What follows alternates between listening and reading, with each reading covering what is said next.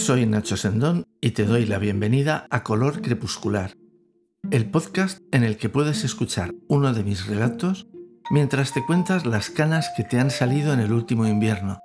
Decides qué dieta vas a hacer para el verano que viene, porque para este ya llegas tarde, o te miras los pies y empiezas a hacer boberías con sus dedos. Ladrón de bancos es un divertimento, una broma inocente, aunque también un homenaje a escritores, estrellas del rock, profesores, camareros, cineastas y otros gremios de igual respetabilidad. Solo espero que, si llega a oídos de alguno de los personajes reales que aparecen en el relato, sepan perdonar mi osadía por nombrarlos. Narra una historia improbable en su conjunto y verídica en sus detalles. Es, por lo tanto, un retrato costumbrista algo borroso, una crónica veraniega exagerada pero certera. Es lo que es y lo que no es. Si te gusta, me doy por satisfecho.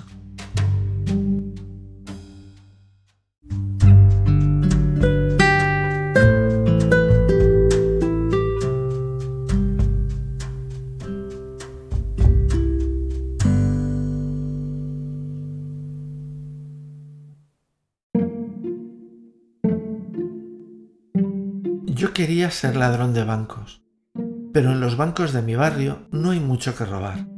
Si acaso, un periódico de la semana anterior o un cucurucho de papel con restos de migas de pan para dar de comer a las palomas. Bagatelas. Así no se hace carrera. De modo que decidí opositar a profesor como medio para llegar a más altas metas.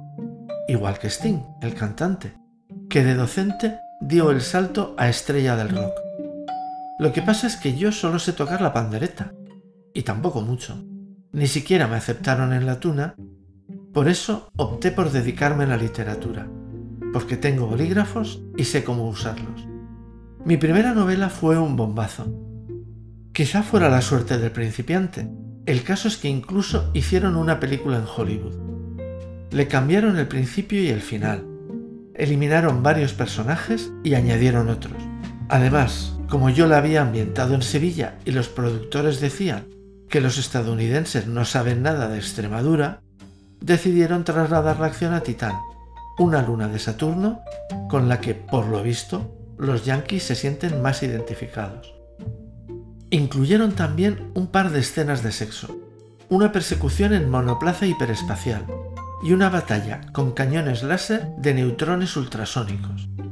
Yo, al principio, protesté porque como profesor de física sabía que esos cañones no pueden existir ni siquiera en las 3.000 viviendas, mucho menos en Titán.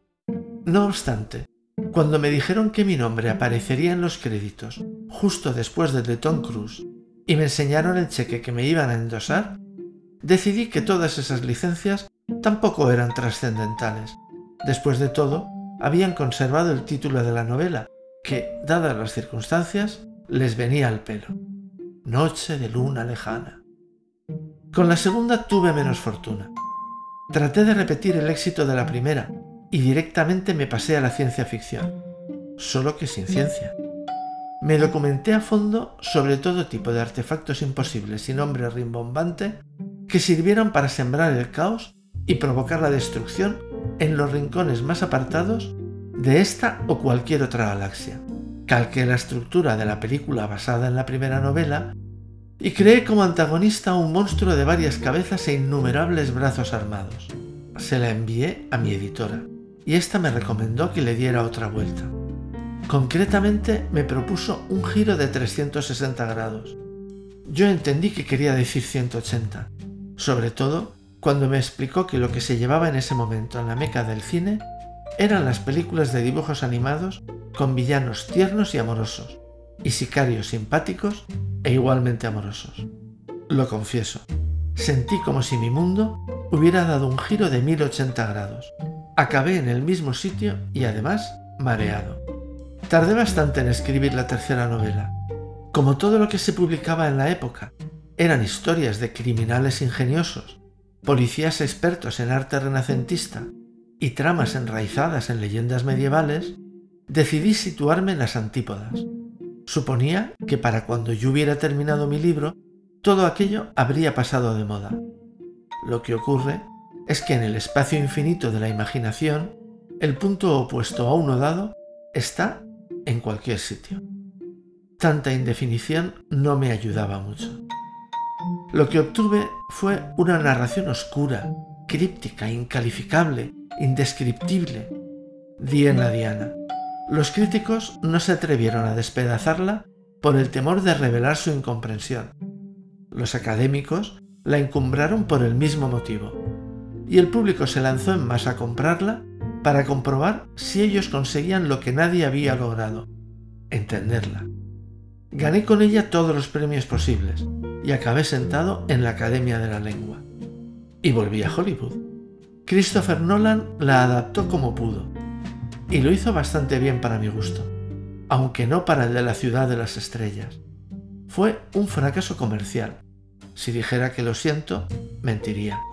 Para cuando se publicaron los ingresos por taquilla, yo ya había cobrado. Además, ahora formo parte del Parnaso. Estoy satisfecho conmigo mismo, relajado, feliz. Tanto que hoy decido tomarme el día libre. Me doy un paseo por el barrio. Algunos vecinos me reconocen y me saludan.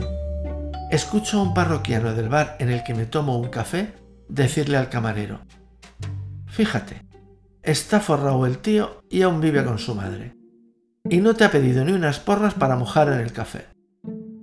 No me importa. ¿Qué sabrá ese ganapán? En estas me llama mi editora.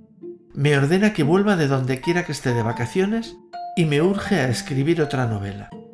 No otra. Quiere una trilogía. Le explico que no tengo que volver de ningún sitio, que estoy en casa de mi madre. Traducido a un lenguaje apto para menores, me contesta que soy imbécil por no tener un ático en Serrano o un chalet en La Moraleja, que tendría que haberme ido al Caribe a practicar un tipo de turismo que según en qué países, este por ejemplo, no está muy bien visto. Pero que ahora ya es tarde, porque tengo que ponerme con la dichosa trilogía.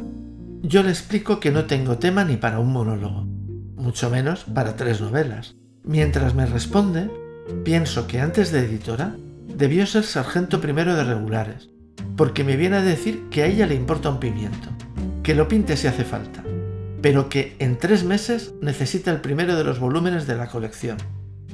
Y me cuelga. Me acerco al parque y tras un breve paseo me siento en un banco.